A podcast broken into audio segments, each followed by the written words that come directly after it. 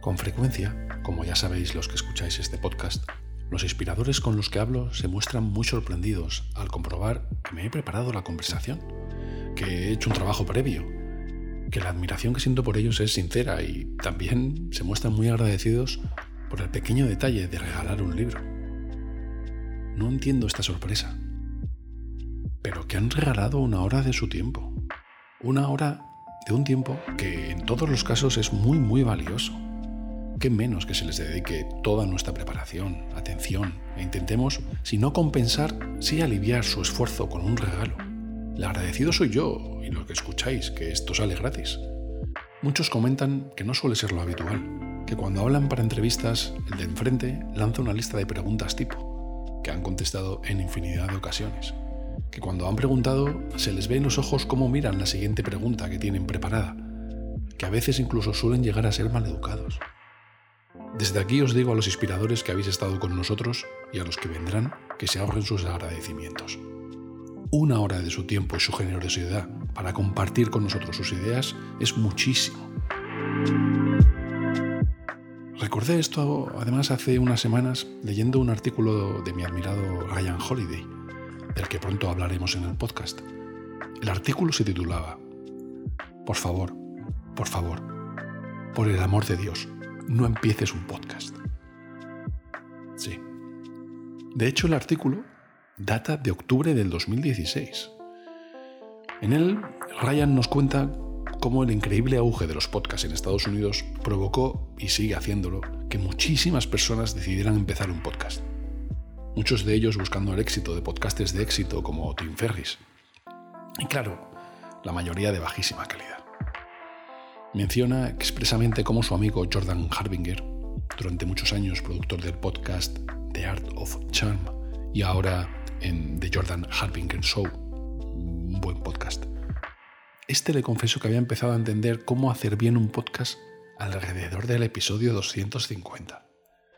Puedo entender perfectamente esto porque creo que ni siquiera me acerco a una nota de aprobado de 5 en cuanto a saber hacer un podcast. Dice Jordan Harbinger que empezó a ingresar algo por su podcast a partir del año 5 y que más vale que disfrutes haciéndolo por el mero hecho de hacerlo, porque si no fracasarás. Y esta parte sí que la tengo bien. Ryan, inspirador, también dice en ese artículo del 2016 que pese a que se lo han ofrecido hoy una y otra vez, no hará nunca un podcast. Y dos años más tarde empezó el suyo. Ryan, Ryan, Ryan. ¿Por qué empecé yo? Sentí la necesidad. Nuestro inspirador de hoy nos dice que uno solo puede hacer bien aquello que entiende y hace, como él con programas de radio, cuando su formación es matemático. Y yo he escuchado muchísimos podcasts. Escuchaba y escucho muchos en inglés con entrevistas a personas realmente inspiradoras. Y lamentaba que muchas de esas personas que yo conocía, inspiradoras para mí en España, quedaran sin su espacio. Para mí era casi una necesidad, un deber de que se hiciera homenaje a muchos de los inspiradores en España. Y por serendipia, como dice nuestro inspirador de hoy, surgió en mí una necesidad de crear que nunca había sentido y que me gustaría transmitiros. En el último podcast escuchábamos a Will Smith decir que para encontrar nuestra misión, una vía era la de crear. Muchos de nosotros no estamos acostumbrados a crear. En el colegio nos enseñan conocimientos y los devolvemos en los exámenes para justificar un grado de conocimiento. Si vamos a la universidad, el margen de creatividad es pequeñísimo. Ni siquiera supongo que en bellas artes, arquitectura o filología, donde intuyo se estudian artes plásticas, diseño, obras, pero no a crear. Y salvo que seamos artistas, escritores, cantantes, compositores, y me atrevería a decir que algunos cocineros, pasamos a trabajar en actividades de reproducción o gestión. Muchas exigen intuición, inteligencia, pero no crear. El ingeniero o arquitecto hace un proyecto siguiendo unas variables de entrada, eh, teniendo en cuenta el resultado necesario y los conocimientos técnicos que tiene. El abogado piensa y gestiona los pleitos, pero no crea. Dependientes, trabajadores de hostelería, transportes, contables, profesores todos hacen un trabajo genial, pero no crean. Ni siquiera los directivos más altos crean, se limitan a gestionar y gestionar. Crear algo es al mismo tiempo la actividad humana más sublime y reconfortante y a la vez más difícil, aterradora y extenuante. Por eso todos lo evitamos y nos acostumbramos a consumir y en el mejor de los casos gestionar o compartir. James Clear, autor del famoso libro Hábitos Atómicos, lo tiene claro cuando dice, cuanto más creas, más capaz te haces. Cuanto más consumes, más poderosos haces a otros. Así que deja de consumir y crea. Deja de escuchar este podcast. Bueno, no, no, no. Para crear hay que haber consumido. Hay que consumir. Dicen muchos escritores que no puedes ser escritor si no has leído todo lo que hay por leer. Dice nuestro admirado Charlie Munger que cree en la disciplina de perfeccionar lo que otra gente ha descubierto ya. No creas que sentarte y pensar todo desde cero es lo que hay que hacer. Nadie es tan sabio. Así que sí, los grandes creadores son grandes consumidores también. Os podría poner mil ejemplos. Martin Basarsky ha repetido sin parar que llegó un momento en que dejó de consumir contenido para creerlo. Dejó de ver reporte por la televisión para practicarlo él. Dejó de leer libros que no le aportaban nada para escribir en su blog. Dejó de consultar Twitter constantemente para pensar bien algunos aforismos que escribe en su cuenta. Nuestro inspirador de hoy es matemático, pero consigue crear. Escribe libros, produce y presenta programas de radio en los que se estruja la cabeza para hacerlos cercanos y entendibles. Y el acto de creación más difícil. Hace monólogos de humor sobre matemáticas. Lleva más de 500. El acto de crear es difícil, pero indispensable. Dibuja, fabrica, escribe, diseña, crea. Estimulará tu creatividad hará que tu mente se esfuerce y esté preparada. Te frustrarás y probablemente harás una mierda, pero si revisas y aprendes, mejorarás constantemente. Y cuando lo hagas y acabes, te invadirá un sentimiento de satisfacción que te valdrá más que cualquier compra o consumo que puedas imaginar. Y además quizás te sirva hasta como trabajo o ingreso. En el podcast de hoy hablamos de Jerry Seinfeld, el humorista americano con aquella serie tan famosa de los años 90 un tipo que lleva escribiendo para su serie, monólogos y especiales, más de 40 años, dice que sus sesiones de escritura son arduas, dolorosas, como luchar contra el viento en el barro cargando un barril lleno de ladrillos. Pero que al final lo hace. Hay que hacerlo. My writing sessions used to be very arduous, very uh, painful, pushing against the wind in, in soft muddy ground with like a wheelbarrow full of bricks. And I had to do it because there's just, uh, as I mentioned in the book, you either learn to do that or you will die in the ecosystem. And I learned that really fast and really young. And that saved my life and made my career. That I grasped the essential principle of survival in comedy really young. And that principle is you learn to be a writer. It's really the profession of writing. That's that's what stand-up comedy is. However you do it, you, you, anybody you can do it any way you want. But if you don't learn to do it in some form, you will not survive. Sigue más tarde diciendo que cuando se sienta a escribir siente como si fuera un arquero con una diana a 50 yardas. Él lanza la flecha y prueba si lo que escribe tiene sentido. No está mal como técnica. Y si ve que hay algo, por eso su reciente libro se llama Aquí hay algo, pues sigue puliendo y reescribiendo hasta que lo perfila del todo. Dice que escribir es un 95% reescribir. So that to me is like a it's like an archery target 50 yards away. And then I take out my bow and my arrow and I go, let me see if I can hit that. Let me see if I can create something that I could say to a room full of humans in a nightclub that will make them see what I see in that. There's something stupid and funny about that to me. That's the very, very beginning. So then I'll write something about it. It'll be, if I'm lucky, it'll be a, a half a page or a page on a yellow legal pad.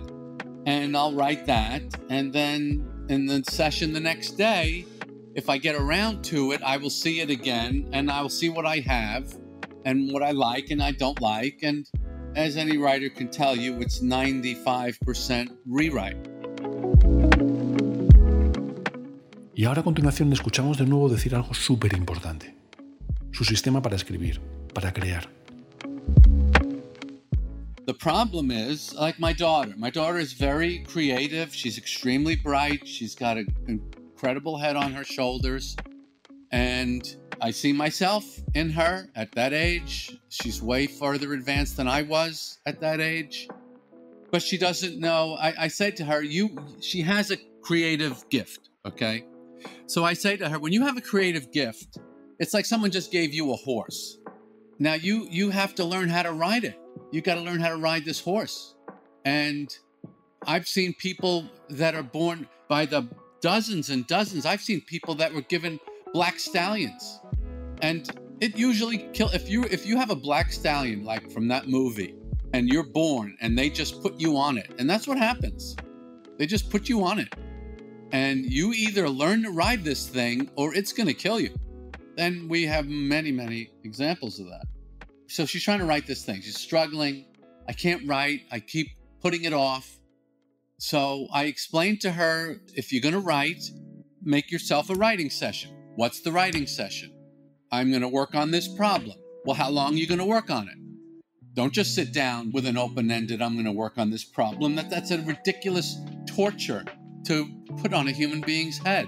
It's like you're going to hire a trainer to get in shape and he comes over and you go, How long is the session? And he goes, It's open ended. You've got to control what your brain can take. Okay? So if you're going to exercise, God bless you, and that's the best thing in the world you can do but you got to know when's it going to end. When's the workout over? It's going to be an hour. Okay. Or you can't take that? Let's do 30 minutes. Okay, great. Now we're getting somewhere. I can do 30.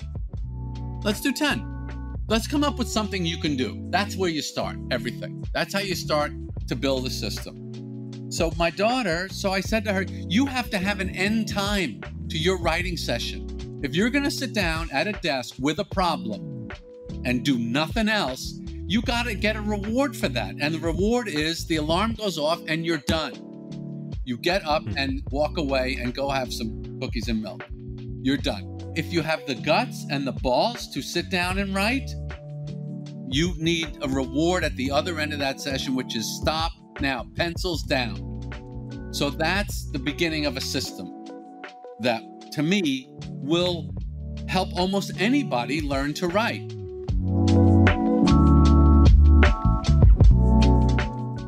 Dice que su hija es muy creativa, extremadamente creativa.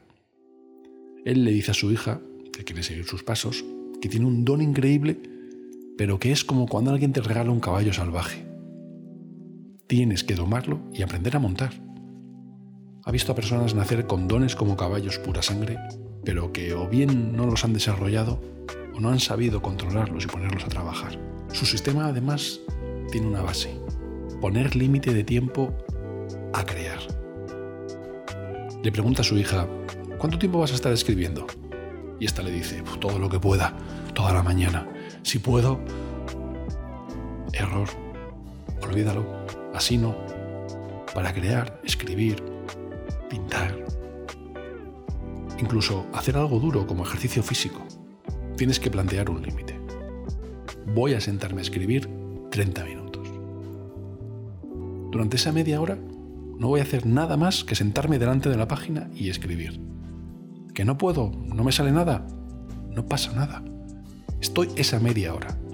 ¿Que escribo algo bueno? Mejor. Pero a los 30 minutos paro, puedo parar. Y es que uno de los problemas que tenemos las personas que procrastinamos y nunca encontramos el mejor momento es que no lo planteamos como bloques de tiempo cerrados. Y lo más importante que nos aconseja Jerry, Cuando acabes esa media hora, una hora, diez minutos, lo que hayas decidido, lo que sea, date una recompensa. Hayas hecho algo bueno o no, solo el hecho de estar el tiempo que has planificado y el esfuerzo que seguro has hecho, se merece una recompensa. La que tú quieras, tú sabrás qué te motiva. Os pongo el último ejemplo. En la revista El País Semanal, un reportaje de Sergio Fanjul nos descubría cómo un neurocientífico, Mariano Sigman, había aprendido durante dos años composición e interpretación y ahora publica su primer álbum, con un título que le va al pelo, Experimento. Según dice Mariano, la interpretación me cuesta horrores. El canto fue la gran montaña que tuve que escalar. Creo que ha quedado bien, pero a cambio de un esfuerzo brutal.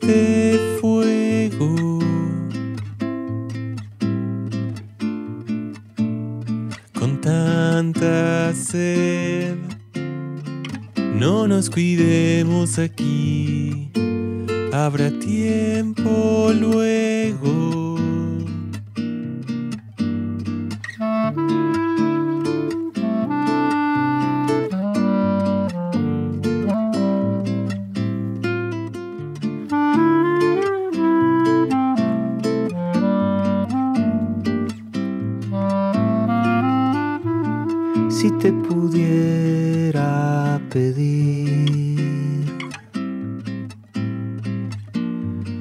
que juegues este juego.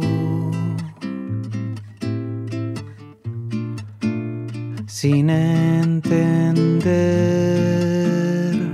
cómo será y cómo es, aprenderemos luego. Vamos otra vez, amigo perdido, sentado en la sombra, hoy me ves. Eh. Vamos otra vez, amigo querido, es un mar muy hondo y haces pie, haces bien.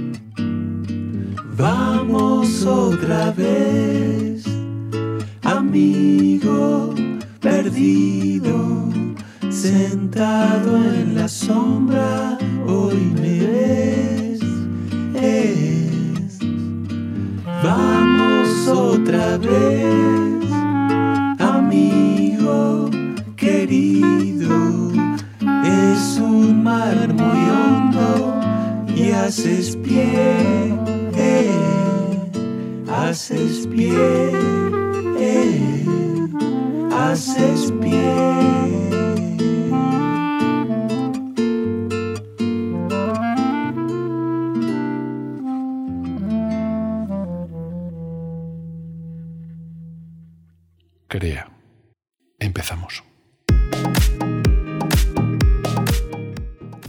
Bienvenido. Estás escuchando El Inspirador, un podcast que pretende descifrar para ti las claves y consejos de inspiradores. Gente excepcional en multitud de facetas. Conversaciones únicas para alumbrar ideas con su filosofía, técnicas, hábitos, consejos e incluso pistas. Y mueven en tu interior la voluntad para ser cada día algo mejor que el anterior.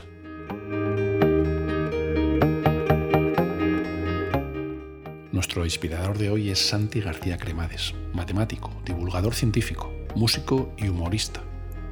Una mezcla absolutamente única. Santi compagina su trabajo como profesor e investigador matemático, acaba de publicar su primer estudio en una prestigiosa revista científica, con el de divulgador. Presente y dirige el programa de radio Raíz de 5 en Radio 5. Participa semanalmente en el programa Más de Uno con Carlos Asina de Onda Cero divulga a través de su canal de YouTube Raíz de Pi, su blog Raíz de 2 y sus libros, que no se llaman Raíz. Ha escrito el maravilloso libro sobre curiosidades matemáticas Un número perfecto. 28 ideas asombrosas de la historia de las matemáticas. Y otros con su grupo de científicos, Big Bang Ciencia, como el murciélago que la lió parda, que podemos imaginar de qué se trata si venimos del mono, ¿por qué somos tan cerdos? O cómo explicar la física cuántica con un gato zombie. En la conversación, Santi nos ofrece una oda a la dispersión y a la serendipia. Cómo crear bajo presión, matemáticos preferidos. Incluso nos habla de su tatuaje del teorema de Fermat y su monólogo. Hola. ¿Conocéis a Fermat? Es matemático, como yo. Pero no como cuando te tomas un café a las 10 y a las 11 vas al baño, que dices, es matemático.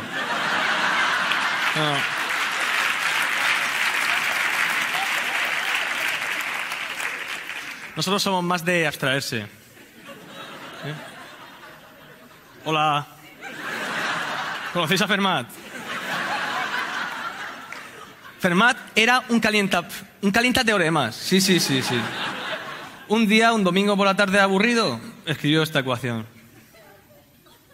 Se ve, ¿no? Pero no la demostró. Por si hay aquí alguno de la ESO, la voy a explicar.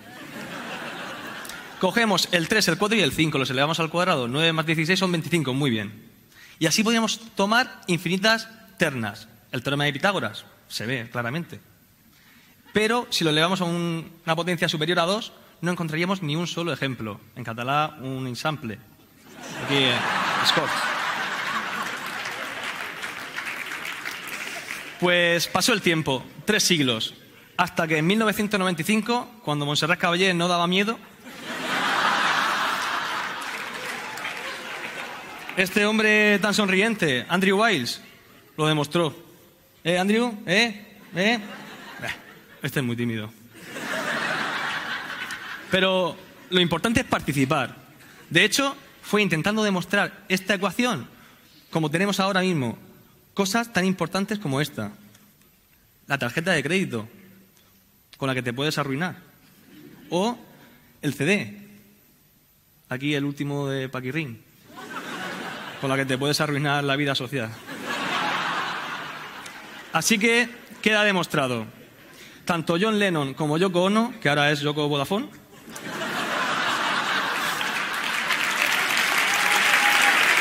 Gracias. Decían una cosa muy cierta. La vida y la ciencia es aquello que ocurre mientras queremos hacer y demostrar otras cosas. Vamos a ponernos serios y me voy a poner las gafas de cantar, porque la guitarra venía por... Y os voy a contar la historia de Fermat.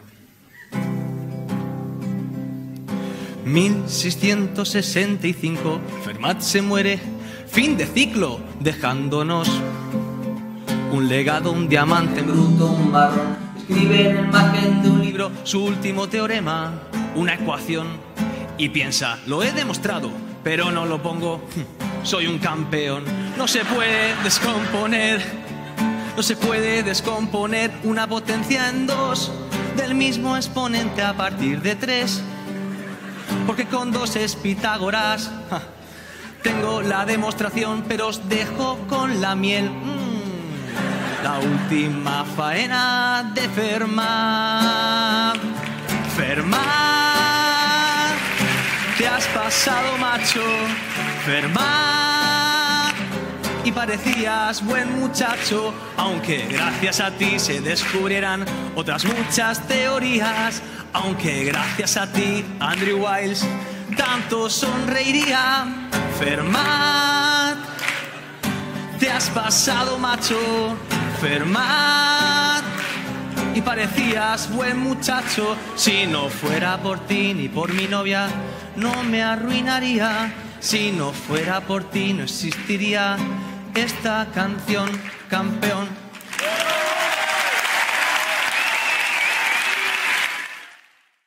Sin más dilación, Santi García Cremades, un inspirador matemático muy ganso. Bienvenido, Santi. Muchísimas gracias por estar con nosotros. Gracias a vosotros.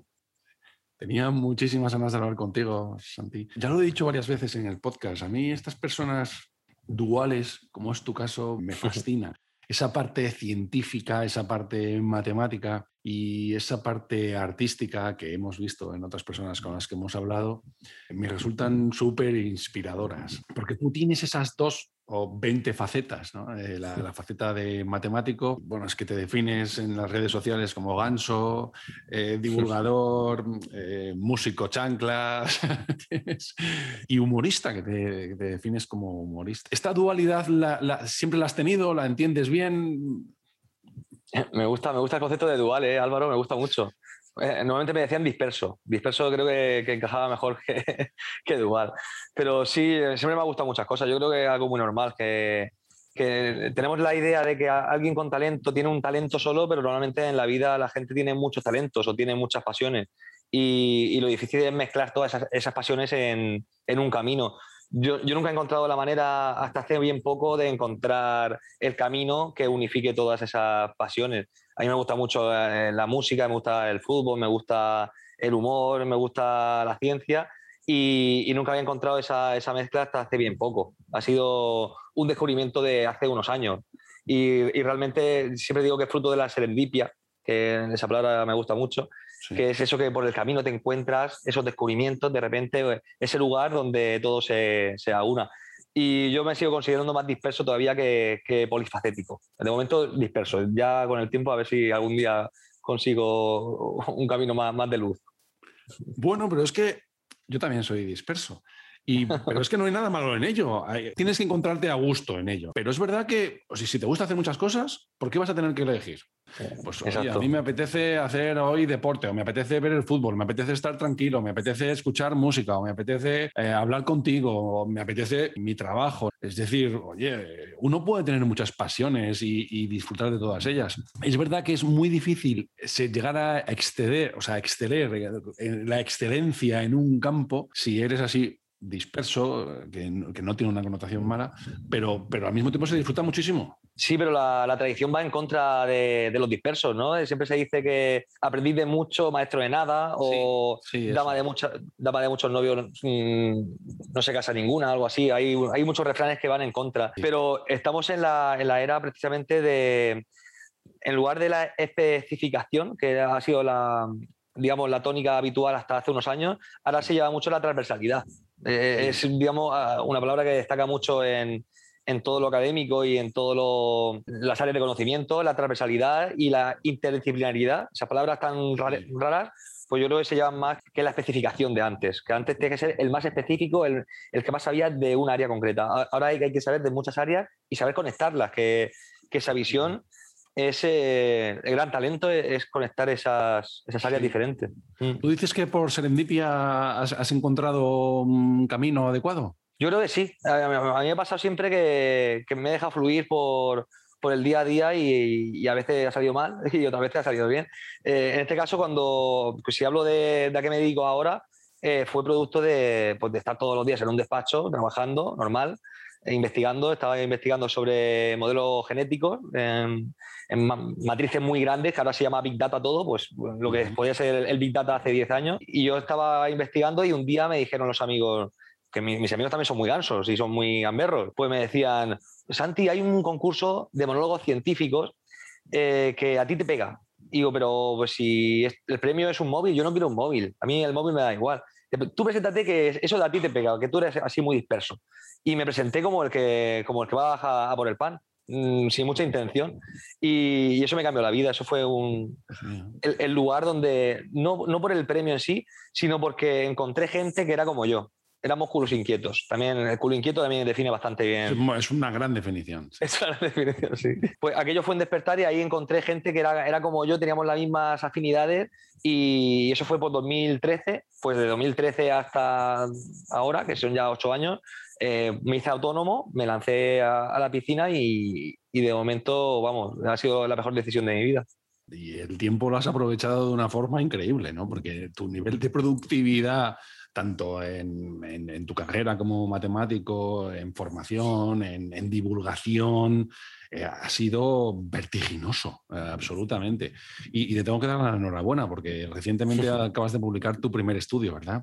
Improving Prediction of COVID-19 Evolution by Fusion Epidemiological and Mobility Data en Scientific Report. Esto tiene que molar muchísimo, ¿no?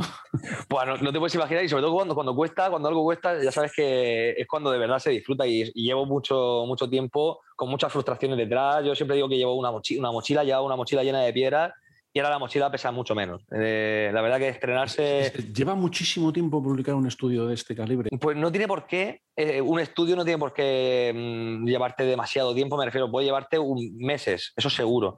Pero sí que es verdad que lo que cuesta es sobre todo ser experto. Lo que hemos dicho, voy a rectificar todo lo que he dicho antes, y, sí que es verdad que hay que ser experto en algo para, para llegar al nivel académico. Y en este sentido sí que si no hubiera hecho todo lo anterior, es decir, si no hubiera hecho la carrera de matemáticas, un máster, hubiera estado dos años investigando sobre un área, pues no hubiera conseguido ser experto en, un pequeño área, que en este caso son los modelos matemáticos, y aplicados a la epidemiología, ha sido por esta pandemia eh, que, no, estamos viviendo y, he estado mucho tiempo estudiándola. Pero la verdad que, ha sido sobre todo fruto de, de, todo el trabajo anterior y de que tengo dos jefazos que son los mejores, son amigos también, que tengo la suerte también esa, que son José María Cecilia y José Juan López de Espín, y, han, han, apostado por mí directamente porque a ningún jefe, a, ningún investigador se le ocurriría llamar a, una persona tan eh, dispersa y ocupada como yo para hacer investigación. A, ningún jefe. Se le ocurriría llamar, eh, sacar una beca y tener a un tío 12 horas. Ya, ya, ya, ya, ya. Yo no tengo esas 12 horas.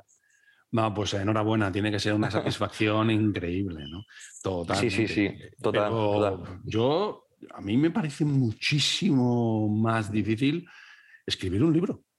Eh, escribir un libro me parece una de las, de las tareas más ciclopeas, aunque escribas sobre algo que te, que te, guste, ¿no? Yo he leído tu libro Un número perfecto, eh, ah, razones para aprender matemáticas, 28 ideas asombrosas de la historia de las matemáticas el 28, que es un número perfecto. algo de matemáticas yo sé, yo, yo estudio industriales.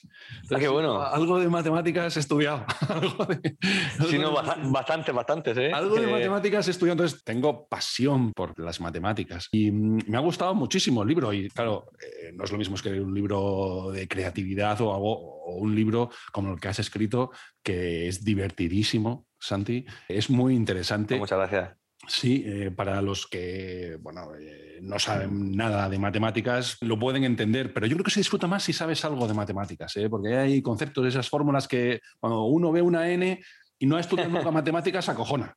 sí, sí, sí. Aunque sea lo más fácil, ¿no? Pero me han parecido súper interesante, sabía de muchas anécdotas del libro. Tú además haces una cosa muy buena y es que, ah, por ejemplo, hay un capítulo en el que me ha gustado mucho que pones la teoría de Maslow en comparación cuando describes el cero, ¿no? La aparición del cero cuando describes el periodo de, aceptación, de negación.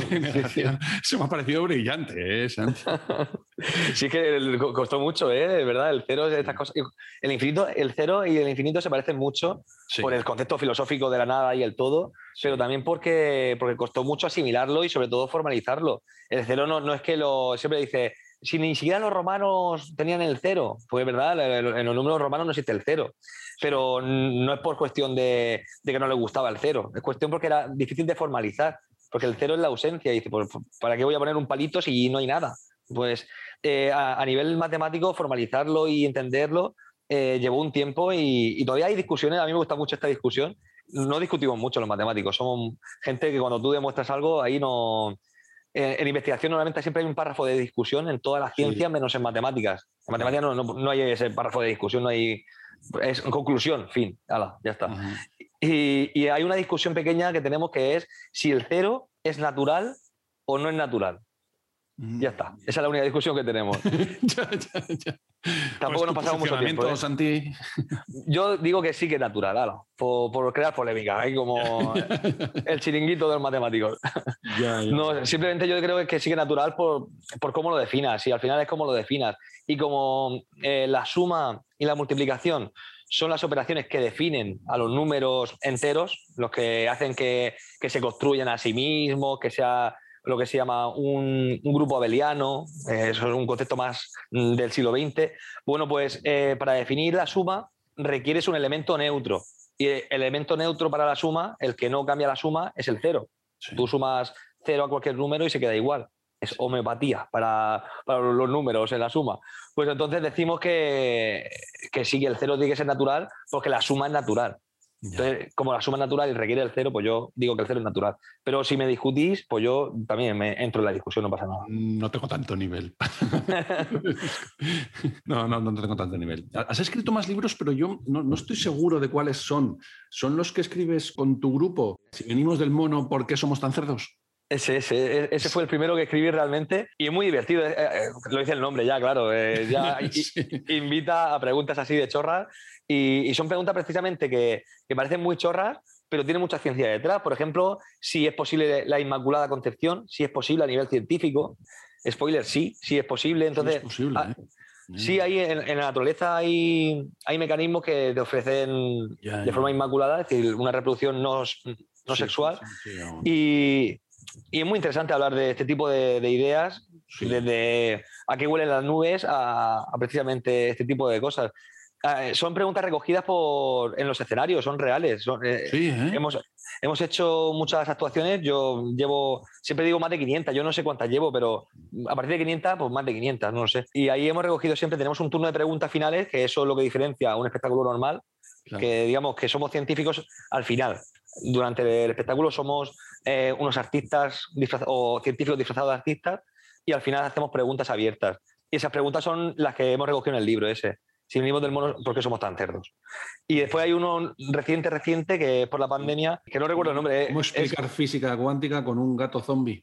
Sí, ese, es para niños, mm. el murciélago que la lió parda. Ah, pues ese no lo tenía yo. ese, es reciente, el murciélago que la lió parda. Este lo acaban de publicar en la Feria de los Libros y ah, bueno, eh, hablamos de la pandemia, de, este apocalipsis que estamos viviendo y... La leoparda, la leoparda. la leoparda, sí, sí. que, de hecho siempre hablamos que no se sabe muy bien si es murciélago, pangolín, que bueno, es una, un ejemplo que se pone para, para, explicar, por ejemplo, lo que es la zoonosis, que son esta, estas epidemias originarias de un virus animal. Que, que, se extiende a través de un animal. Pues eso, pues hablamos de, de este ejemplo, que no es la primera vez que ocurre, una epidemia de hecho conocemos el SIDA, Conocemos eh, el SARS-CoV-1, ya fue una pequeña epidemia, o el MERS, también fue una, epidemia que hubo en Arabia Saudí. Pues hay muchas epidemias que ha habido a través de pues esos virus transmitidos por animales. Y, este ha sido una cosa que sí que salió parda, sí. Oye, yo, no sé si estás de acuerdo. Yo, yo creo que las matemáticas están muy de moda. Y, y, yo no veo esa, dices, no, las matemáticas son odiosas. A mí siempre me han apasionado y he encontrado a gente que les ha encantado, ¿no? Bueno, te quiero decir ya en la carrera, claro. Pero es que también veo a mis hijos que son pequeños, están en, la ESO, en primaria, y ellos disfrutan con las matemáticas. Tus vídeos, tu producción en tu podcast, apareces en, Radio 5, en Radio 5, en, tus intervenciones. Sigo, por ejemplo, un canal de YouTube que me apasiona, Number File. No sé si lo... Ah, qué bueno, me encanta, sí, sí, sí. Es que es buenísimo. Buenísimo, buenísimo. Es divertidísimo. Es, también aprendes, y bueno, y muchísimos otros canales, ¿no? Yo creo que están muy de modas, no sé por qué tienen esa, ese mito de que de, de, arduas o de que, no, de que no son atractivas. Yo no estoy de acuerdo en absoluto. Yo creo que hay, hay, un lastre ahí educacional importante y se transmite también de padres a hijos. Ese tipo de fobia se transmite un poco. No sé si has dicho que están en la ESO, ¿no? Tus hijos. Sí, sí. Y, no sé, te, lanzo yo la pregunta porque no, yo no, lo sé. Eh, ¿Tú en qué, en qué, momento crees que se cambia ese mm, porque normalmente a los niños les gustan las matemáticas, en general les gusta, porque es un poco, aprenden jugando. Hay un momento entre, primaria y secundaria que cambia un poco la visión esa, a fin, a, aprender por mera curiosidad. Y no sé cuál, es ese momento, la verdad que me gustaría saberlo. No sé si tú lo has vivido. Yo no lo he, vivido y además estoy mucho con amigos de mis hijos mayores y, yo, por ejemplo, pongo tus intervenciones en Onda Cero. Este fin de semana he estado de viaje con varios chavales, les pongo tus intervenciones en Onda Cero y les encanta. Ah, qué guay. Sí, sí, les dije, no, pues esta semana hablar con Santi. Joder, y, y, son chavales que están en cuarto de la ESO, ¿no? Bueno, como todo, habrá, influirá mucho los profesores. También yo creo que en las matemáticas llega un punto en el que si tú te quedas atrás, ya estás fastidiado. Sí. Recuperar ahí y tal, ya, estás. Ese es un problema. De forma llana, Eso es verdad. ¿eh? Tú siempre vas en la ola, vas disfrutando muchísimo, muchísimo, muchísimo, pero en el momento en que pierdes la ola, ya te, queda, ya te come la hora, ¿no? Sí, es verdad que eso solamente pasa en esa asignatura. En las demás sí que es verdad que tienes cada tema que casi es independiente a otro, te puedes enganchar. Y en matemáticas es verdad que si te no aprendes a dividir, pues no puedes hacer después ecuaciones ni siquiera de primer grado, ni te puedes ir a otras. Entonces es verdad que, que es un conocimiento que se construye como un edificio de planta baja, planta primera, segunda, y como te quedes en alguna, pues no puedes seguir construyendo, eso es verdad. Pero también es verdad que, que que tienen una imagen muy mala en la sociedad en general. Y lo has dicho muy bien, que es verdad que estamos, están muy de moda o estamos muy de moda los matemáticos porque en empleabilidad eh, eh, tenemos eh, casi 100% de empleabilidad. Es una, una, pasada y las notas más altas ahora mismo de corte están por encima de las de medicina. Sí, en serio. Sí, sí, sobre todo los doble grados de matemática informática, matemática física, están por encima de todas. Eso es la, la, nota de corte más alta que hay ahora, mismo. ¿Qué estudiaste y, matemáticas, Santi? Porque no, realmente porque es lo único que me gustaba así con claridad. Eh, eh, ya he dicho que me gusta la, música y el fútbol y, ahí no vi yo un camino muy, muy claro. Pero sí, eh, ha sido lo único. Ah, de hecho, yo visualicé un poco que es un conflicto, es decir, yo ahora mismo estoy viendo física, química, biología, estoy viendo mm, inglés, estoy viendo historia y matemáticas. ¿Te imaginas de repente solamente ver matemáticas todo tu día? Todo tu día, solamente matemáticas al principio dices, ostras, me voy a meter en un mundo un poco áspero, ¿eh? Y no, a mí no me, no me agobiaba la idea y me metí y, vamos, no, no me arrepiento nada, me gustó mucho. Siempre digo así de broma que era porque me gusta tener razón y como yo discuto muy mal, la única manera de tener razón es con, con las matemáticas. Pero bueno, eso ya. pues podemos hablar de matemáticos. Eh, ¿Cuál es tu matemático fetiche? Pues, mencionas muchos en el libro y bueno, y habrás estudiado infinidad, ¿no? Eh, ¿Cuál es tu matemático inspirador? Ostras, te, puedo decir, bueno, hay mucho que está Gauss, que es el más famoso, Euler, que es el que compite con él en, digamos, en lo que ha aportado a la matemática. Para mí, para mí es Euler, sí. Yo, Euler, tú eres de Euler. me, encanta, ¿no? Y además por la conjetura, por todo, ¿no? Tiene una leyenda que me fascina, ¿no? Y por el número E, claro, yo lo, lo, he estudiado mucho, ¿no? Y, le tengo sí mucho aprecio y admiración, pero sí, probablemente es el más famoso de todos, claro. Sí, sobre todo porque tiene la identidad de Euler, que tiene los cinco, los cinco números más famosos de la historia unidos en una ecuación. Yo siempre digo que los físicos tienen ahí su E igual a mc al cuadrado, Sí, tiene, Pues los matemáticos tienen eso totalmente. Esta es E y pi más 1 igual a 0. Joder, si te quieres hacer un tatuaje, déjate ya de, la relatividad. Ponte el de Euler, coño. Totalmente, total. Mucho más bonito. Mucho más Ahí está, ahí está. Pues yo te diría, te destacaría a dos que no tienen nada que ver, que no son demasiado conocidos. Uno porque, retó a la comunidad matemática en el siglo XX, que se llama David Hilbert. David Hilbert. Hilbert fue un matemático del siglo XX, que, un matemático con sombrero, ahí el tío era allá un tío carismático yendo a congresos, era un tío muy peculiar, y, lanzó 23 problemas, eh, lo lanzó ahí eh, en una conferencia, 23 problemas abiertos de las matemáticas, y muchos de ellos siguen ahora mismo abiertos en el siglo XXI, y, me gusta por esa capacidad de, ver donde nadie, donde nadie ve, es decir, ver lo que falta por hacer y retar a, tu comunidad, eso lo veo pues un, poco de vacilón y un poco también de. y, mucho de, creativo. mucho de creativo. Mola, mola, Y después un español que, es muy poco conocido, pero a mí me. Pues no sé, me, gusta mucho lo que hizo desde Cartagena, nacido en Cartagena, aunque vive en Madrid toda su vida. Miguel de Guzmán, nos dejó hace poco, nos dejó creo que en 2004 o, bueno, hace unos años. Y él creó una escuela, una especie de comunidad que se llama Estimular el Talento Matemático. Se llama Stalmat. Y aún sigue existiendo esa comunidad. Y sobre todo eh, lo que mm, intentaba hacer era, pues eso, llegar a través de las matemáticas a, esos cerebros inquietos, a esos culos inquietos que hemos dicho antes, y a esa gente dispersa que, que no se ubica pues mm, darle estímulos suficientes para, para, eso, para que sean vivan satisfechos. Y la verdad que, es un gran, una gran persona. ¿Sí? ¿Le conociste? No lo llegué a conocer. No, no, no, no yo empecé la carrera, ya veo un murciano ilustre y no lo conozco. Matemático. Sí, sí. pero, me, han, me han, dicho maravillas de él. Además, era un gran amante de la filosofía incluso de, la teología. Eh, le gustaba mucho estudiar la teología. Tiene una parte espiritual muy importante, pero a nivel humano me han dicho que, siempre que fue una persona muy, ¿eh? muy cercana y bueno y que hizo mucho por, por la sociedad. Pensé que igual mencionabas Fermat, ¿no? Por aquello. ¡Ostras! Sí, sí, Esto, además, mencionas uno de mis libros favoritos. Yo, yo descubrí a Simon Sick en, en, el canal de, de Numberphine y el libro que tiene del último teorema de Fermat es, es Maravilla. precioso. Es una Lo mencionas en el libro y dije, joder, que. Sí. De hecho, yo empecé así, empecé con, el monólogo de Fermat. Yo tengo, tatuada, tengo ah, tatuada la, la, Es verdad. ¡Ostras! Sí, sí. Yo, empecé con, con eso y, lo que pasa es que Fermat me gusta más como historia que como matemático. Como matemático, él era un era amante de la matemática, era jurista, no, era, no, era, matemático profesional. No, no, se dedicaba a otra cosa. Era contable, ¿no? Abogado. Sí, creo que jurista, sí, o contable, sí, sí. Y, tenía tiempo libre, se ve, y entonces leía mucho sobre matemáticas y picaba, mandaba cartas a los matemáticos de la época. Y me suena que a, a Mersenne, a Lagrange, mandaba cartas sobre, oye, ¿tú sabes esto? Así, pero un poco vacilón, ¿eh? Un poco... Y te has tatuado totalmente, ¿eh? el teorema total. Sí, sí, sí. Me volví un poco loco. Sí, además eh, la forma, yo, bueno, todos, eh, yo soy de 78, ¿no? Entonces todos vivimos la, demostración, lo famoso.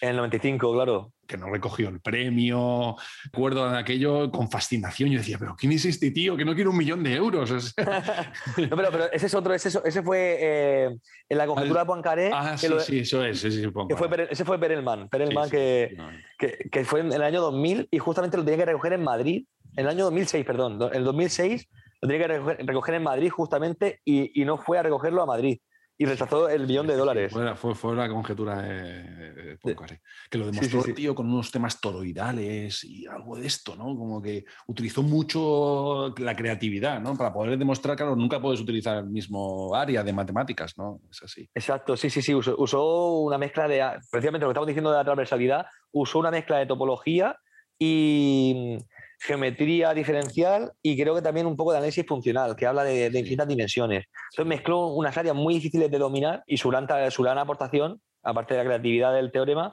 fue mezclarlo todo, que nadie era capaz de mezclarlo todo. Y, y, de hecho fue su última aportación a la matemática, se retiró. Sí. Hizo eso. Y además era muy joven, ¿verdad? Sí, sí, sí. Además, ¿No sabes nada de ese hombre? No, vive en el campo con su mamá y, no quiere saber nada de nadie, no, no responde a entrevistas, solamente ha respondido a la entrevista, que está muy chula, que está por internet, y es un, matemático muy peculiar. No sé si hace, no sé si hace bien al estereotipo matemático, porque lo incentiva un poco, el estereotipo, el estereotipo matemático, pero sí que es verdad que, que demuestra que nos dio una lección de humildad a todos, como dice que lo importante era mm, lo que ha hecho, la demostración. El todos los campos de la ciencia, todos los campos de la ciencia tienen sus, sus cotilleos, sus anécdotas. Pero el campo de las matemáticas es que hay mucho friki suelto. Entonces, da mucho juego, da muchísimo juego, ¿no? Hay mucho friki, mucho friki, sí. Eh, a mí me dijo Piedradita que él hizo la película de La habitación de Fermat. Sí. Con Rodrigo Sopeña. Sí, sí. Pues eh, él dijo que, que, estudiando sobre esa película, que él mete muchos personajes de la historia de la matemática que se dio cuenta que en matemáticos ahí va a hacer películas, pero unas cuantas, ¿eh? Hay uno concreto que, que, yo creo que tiene que hacer ya una película, que, que, es que lo pide, que es Évariste Galois. Galois se retó en duelo a muerte eh, cuando tenía veintipocos años. Y, y, los días antes de su muerte, porque él sabía que iba a perder, porque el otro era un duelista famoso y él era un torpe, pues antes de morir, lo típico que dice, ¿qué harías tú antes de morir? Pegarte una fiesta, eh, no sé, escaparte, mm, huir de ese duelo, por ejemplo, hubiera sido buena idea, irte a otro país. Pues no, él eh, se puso a demostrar eh, teoremas y creó una teoría entera, que ahora se llama teoría de Galois, los días antes de morir. Entonces, es una, una historia de película total. Me gustaría agradecer tu tiempo regalándote un libro, Santi. Ostras. Y, me pasa con algunas personas y últimamente demasiado y no me decidía entre dos, entonces te voy a regalar dos libros. ¿Dos libros? no, bueno, hablábamos, hablábamos, Son como dos viajes. cada libro es un viaje, claro. Sí, en serio. Eh, sí. ¿Te gusta leer? Sí, sí, muchísimo, claro. Yo tengo, lo que pasa es que a veces me regalan compañeros que les tengo ya muy vistos y cuando me regalan sus libros digo, pues ya, ya te conozco mucho, yo quiero leer sobre lo, que no conozco. Claro, efectivamente, pues ahí estoy, porque hablando de Simon Sieg, me leí otro libro de él de Los Simpsons. ¿Tú ese lo has leído? No, ese no lo he leído. Pues ese es genial. Pues mira, ese, ese, ese, es uno de los que te quería regalar, pero este es, este es el mismo rollo. Pero tengo otro ah, me pero me encanta, a mí eh, los Simpsons, soy súper friki de los pues, Simpsons. Pues, Simon Sieg escribió un libro, Simpsons and their Mathematical Secrets. O sea, es todos los secretos matemáticos metidos dentro de la serie de los Simpsons. Ay, yo, sé de, hecho que creo que habla porque me lo comentaron una vez que dentro de los Simpsons hay productores que son matemáticos y meten muchos muchos guiños y muchas cosas. Pues genial, te agradezco un montón. El libro, el libro te va a encantar, sí, sí. Además, si has visto los Simpsons, te va a encantar. Varias veces. Ya tiene, el libro ya tendrá 8 o 10 años. Yo me lo compré hace 6 8 y es que lo que tú dices, además es que tienen muchísimos, no sé cómo se llama esto en inglés, de gags que tienen medidos dentro de las matemáticas. ¿No? Qué bueno, qué bueno. Incluso los pelos de ellos tienen funciones matemáticas. Ah, sí, ostras. Entonces, eh, está genial. Hay muchos matemáticos retratados dentro de la propia serie. Y para un friki es un libro fundamental. regalazo, regalazo, deseando. Gracias, Álvaro. Y, luego hay, otro libro que, que leí el año pasado y es el libro de la biografía de Jerry Seinfeld. El, monologuista mm, americano escribió su biografía que se llama en inglés Is This Anything? Es un libro en el que él se desnuda sobre su proceso de creación. Parte de que te cuenta cuáles son sus orígenes, cómo vivía la serie, te dice él cómo va apuntando ideas para sus propios monólogos. Es un libro fascinante, a mí me, me enseñó muchísimo sobre ese proceso de crear y creatividad que yo tengo nulo y que admiro tanto en gente como vosotros. Porque tú, cómo lo haces, Santi? ¿Cómo, ¿Cómo, generas esa... ¿Te cuesta también esfuerzo? ¿Cómo lo haces? Qué bueno. Bueno, lo primero te agradezco un montón porque Seinfeld me encanta y creo que me va a encantar ese libro. Y la verdad que el momento de, creatividad se dice eh, que es enfrentarte al folio en blanco, ese, ese trauma, ¿no? De decir, oh, tengo un folio en blanco, ¿cómo arrancar? Pitágoras decía que el principio es la mitad de todo, o sea que arrancar es lo más difícil de verdad. Y la verdad que yo funciono mucho bajo presión. A veces esa creatividad que dicen de eh, me voy al campo y me inspiro y todo eso, a mí me, ocurre que me voy al campo y, y, a vez de inspirarme lo que hago es que me, me despisto y me voy a otro sitio. Mi cabeza se va a otro sitio, no me, no me inspira para crear. yo creo normalmente bajo presión y es una, una, lástima porque me gustaría ser más romántico en eso, pero soy, en eso soy, muy práctico. El libro, por ejemplo, eh, funcionaba muy bien con la editorial cuando decían, para la semana que viene, mm, más capítulos. Vale, más capítulos. Ya, ya, eh, eh, Es, muy poco. Es una verdad, es una verdad universal. Yo también trabajo mejor con presión. Es decir, yo puedo tener una reunión importante o un consejo que, me lo voy a preparar dos días antes. Que es que, que, es que, lo sé. Además lo voy a hacer bien, porque es lo que tú dices, que con presión no hay nada deshonroso en admitirlo. Sí, sí, siempre se dice ¿no? que siempre falta un día para, para estudiar el examen, ¿no? Siempre falta un día más. Un día más. Totalmente, totalmente. No, pero hablabas eso, eh, Jerry Seinfeld también lo comenta mucho, ¿no? Hablabas eso de la interconectividad, que es realmente lo más, lo más brillante. Bueno, lo que hablábamos antes de los matemáticos, de unir diferentes áreas de las matemáticas para poder llegar a una demostración. Eso, es, eso es la parte más difícil y es la parte en la que me, me gusta indagar, ¿no? Y saber cómo llegas a eso, porque por ejemplo, ¿cómo unes tú lo que hablábamos antes de las, de las cinco etapas del duelo con, la con el descubrimiento del cero o la influencia que tuvo el cero? Pues, oye, pues tiene, tiene eso aquel, ¿no? Entonces, eh, ¿cómo llegar a eso es complicado, ¿no? Tienes esas ideas brillantes, las apuntas. Eh, no, hay ningún secreto, pero lo mejor de, la vida es conocer gente muy dispar, muy diferente, no, no entrar en, en que es muy común en muchas áreas, siempre estar con los tuyos, siempre con los tuyos. Hay que salir de, ese círculo. Yo tengo la suerte que tengo amigos también que son mm, súper frikis, pero cada uno de su área. Hay uno que es dibujante, otro es músico, otro es funcionario y muy feliz, otro no. Hay de todo. Y, conocer gente nueva siempre es lo que mejor, es lo que mejor viene para, para conectar, conectar ideas diferentes, creo yo. ¿Y cómo haces un matemático hasta sentado en una silla mirando números muchísimo tiempo, ¿no? pero ¿cómo haces para esa capacidad de divulgación que tienes? Porque hacer un programa de radio, es que hay periodistas que es que no lo hacen bien, ¿sabes? O sea, ¿cómo has llegado a eso? ¿Lo has aprendido? ¿Ha sido práctica? Eh, ¿Te has formado? ¿Has leído? Pues yo escucho los, primeros programas, que hace poco me escuché el primero y, digo, madre mía, qué, desastre. Como todo, al final, como dices, es, mucha práctica y, escuchar. Si, a mí también me decían, eh, Santi, hazte, Twitch, que ahora mismo se lleva mucho el Twitch. Mm. Pues yo no, como no consumo Twitch, me cuesta mucho hacerlo porque es que no conozco cómo funciona esa red. No, si no lo consumo, no, no va a ser honesto, no va a ser real. Entonces, para hacer radio tienes que escuchar radio y para hacer tele tienes que, ver tele. O para escribir un libro tienes que leer libros.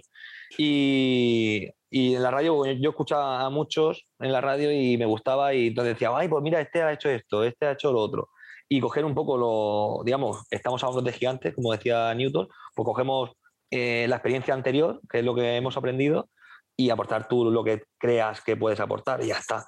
Yo ahora mismo en radio lo, el único problema que tengo es que en matemáticas no puedes hablar de números en radio porque te mareas al tercero. Al tercero ya estás ahí un poco traspuesto. Y ahí hay que darle una vuelta siempre, cómo, cómo hacer atractivo algo. Sí, sí. Hablamos un poco de ah, historias, eh, hablamos de casos concretos, de matemáticos concretos y sobre todo humanizar las matemáticas, que creo que también es una cosa muy bonita. Santi, ha sido un placer hablar contigo. Muchísimas gracias por tu tiempo. Gracias a ti, Álvaro. Un placer. Hasta la próxima. Un abrazo. Un abrazo, un abrazo. siempre.